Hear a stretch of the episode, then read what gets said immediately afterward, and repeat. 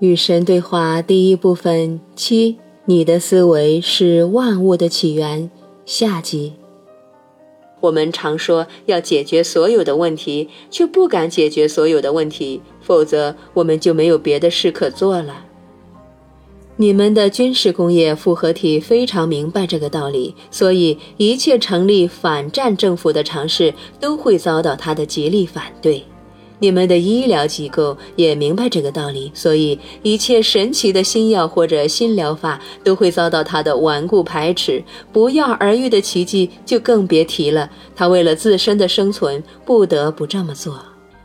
你们的宗教团体也心知肚明，所以一切不包含怕审判和报应的神的定义。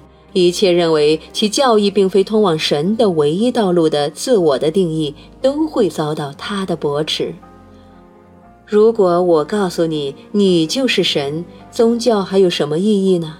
如果我告诉你你已痊愈，科学和医学还有什么意义呢？如果我告诉你你将会平静的生活，那些致力于和平的人还有什么意义呢？如果我告诉你世界已被修好，世界还有什么意义呢？那些修水管的工人还有什么意义呢？世人基本上可以分为两类：把你想要的东西给你的人，修东西的人。从某种意义上来讲，即使那些只是把你想要的东西给你的人，肉贩、面包师傅、制蜡工人，也是修理者。因为你对事物有欲望，通常意味着你对它有需要，所以人们说瘾君子需要修理。因此，当心点儿，别让欲望变成瘾。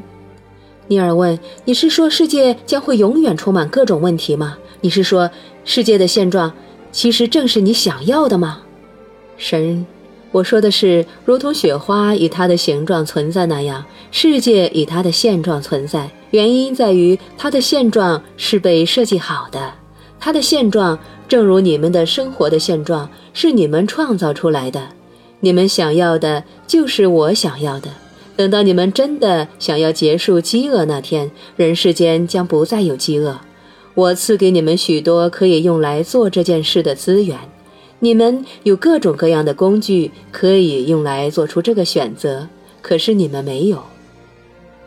不是因为你们没有能力去做，世界能够在明天便消除饥饿，只是你们选择了不去消除。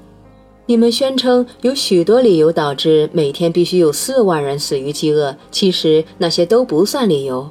然而，就在你们说无力阻止每天四万人死于饥饿的同时，你们每天还将五万个人带到你们的世界来开始新的生活。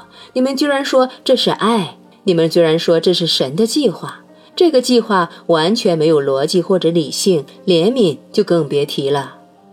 我正在用平白浅显的语言来向你表明，世界以目前的方式存在，是因为你们选择了让它这样。你们系统的破坏你们自己的环境，然后又认为那些所谓的自然灾害便是证据，表明了神残忍的玩笑或者自然的冷酷无情。与你们开玩笑的是你们自己，冷酷无情的也是你们自己。没有什么比自然更温柔，真的没有。没有什么比人对待自然的方式更加残酷，真的没有。然而，你们摆脱所有干系，推卸所有责任，那并非你们的错。你们说，而且你们这种说法确实也对，那并非对错的问题，而是选择的问题。你们可以选择在明日结束砍伐你们的雨林，你们可以选择不再消耗笼罩你们的星球的保护层，你们可以选择中断对地球精妙生态系统的持续攻击。你们可以设法将雪花拼回原来的模样，或者至少别让它不可挽回地融化下去。但你们愿意那么做吗？你们同样可以在明日就停止所有战争，那是简单而容易的事。那只需要向来只需要你们全部人同意就行了。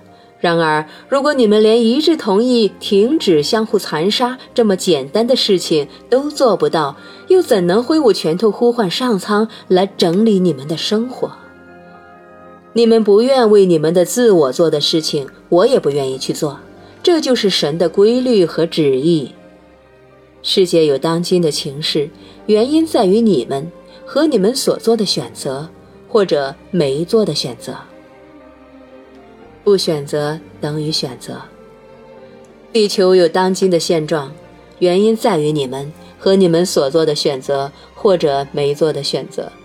你们自己的生活有当今的境遇，原因在于你们和你们所做的选择，或者没做的选择。尼尔说：“但我可没有选择被卡车撞到，我可没有选择被歹徒抢劫，也没有选择被色狼强奸。人们会这么说，世界上有些人会这么说。”神说：“特定的社会环境促使歹徒产生盗窃的欲望，或者感到有盗窃的需要，而促成这种环境的根源正是你们所有人。你们所有人创造了那种让强奸得以存在的意识。”正是在你们明白你们自己便是犯罪的根源的时候，你们才能够着手改善滋生犯罪的社会环境，让饥饿者有食物，让贫穷者有尊严，让不幸者有机会，终结那种使民众艰难度日、愤愤不平、看不到明日的偏见，废除你们强加给性能量的那些无意义的禁忌和束缚。去帮助别人真正领略它的神奇，恰当的为他提供流通渠道，去做这些事情。在经过长时间努力，你们将能够永远的消除抢劫和强奸。至于所谓的意外事故，转弯而来的卡车，从天而降的砖块，请学会把它们当作是生活中的小插曲，去接受它们。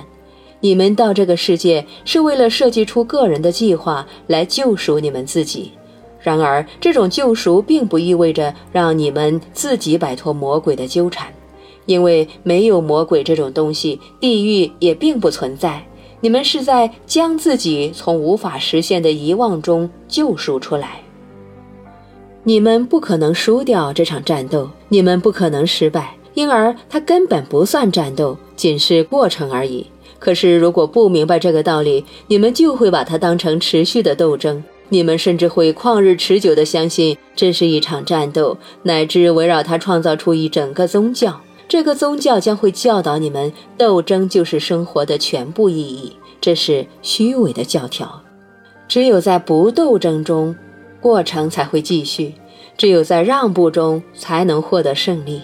意外事故发生，是因为它发生了。在生活的过程里，某些特定的因素会在特定的时刻以特定的方式聚集，产生特定的后果。出于你们自己某些特定的原因，你选择称这些后果为不幸。然而，如果结合你的灵魂的任务安排来看，或许他们根本并非不幸。我告诉你，世上没有巧合，没有偶然发生的事情。每件事，每次遇险。都是你的自我召唤给你的自我的目的是让你能够创造和惊艳到你的真实身份。所有真正的大师都明白这道理，所以这些神秘的大师在面临你们所谓的最糟糕的生活经验时，依旧能够处之泰然。有些基督教的伟大导师也懂得这道理。他们知道，耶稣并没有因为将要被钉上十字架而惊慌，反而充满了期待。他可以走开，但没有那么做。他能够随时停止该过程，他拥有那样的能力。然而，他也没有那么做。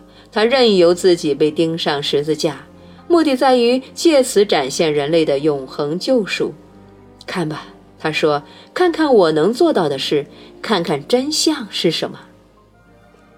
要明白这些事情以及别的事情，你们也都能做得到，因为你们是神。难道我没有说过吗？可是你们并不相信。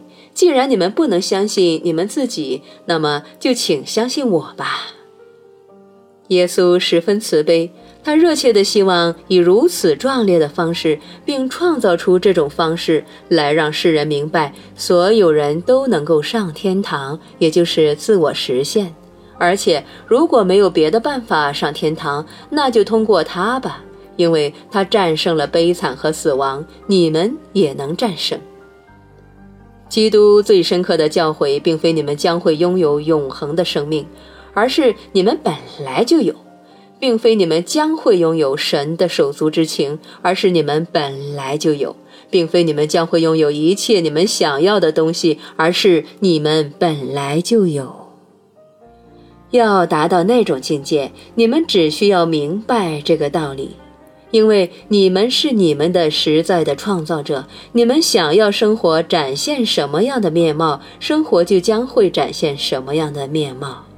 事物最初只能在你的思维中存在，这是创造的第一步。胜负就是思维，你的思维是万物的起源。